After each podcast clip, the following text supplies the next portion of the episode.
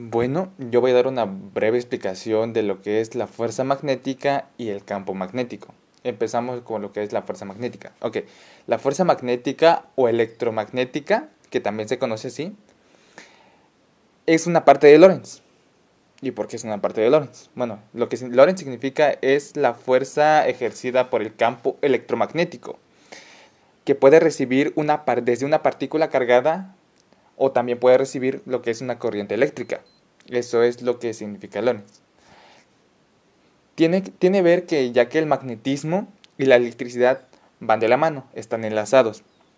Ok, las fuerzas magnéticas son producidas por el movimiento de partículas cargadas por electrones, lo que indica, como dije hace rato, que la electricidad y el magnetismo están enlazados.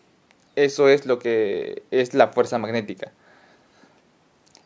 Y el campo magnético, ok, el campo magnético, ¿qué es el campo magnético? El campo magnético es un espacio que se hace mm, sensible a una fuerza determinada. El campo magnético también es conocido como el campo gravitatorio. Ok, el campo magnético también tiene un carácter vectorial o también se le conoce como magnitud vectorial. Ok, la magnitud vectorial que representa es la intensidad de la fuerza magnética. Eso es en sí lo que es el campo magnético.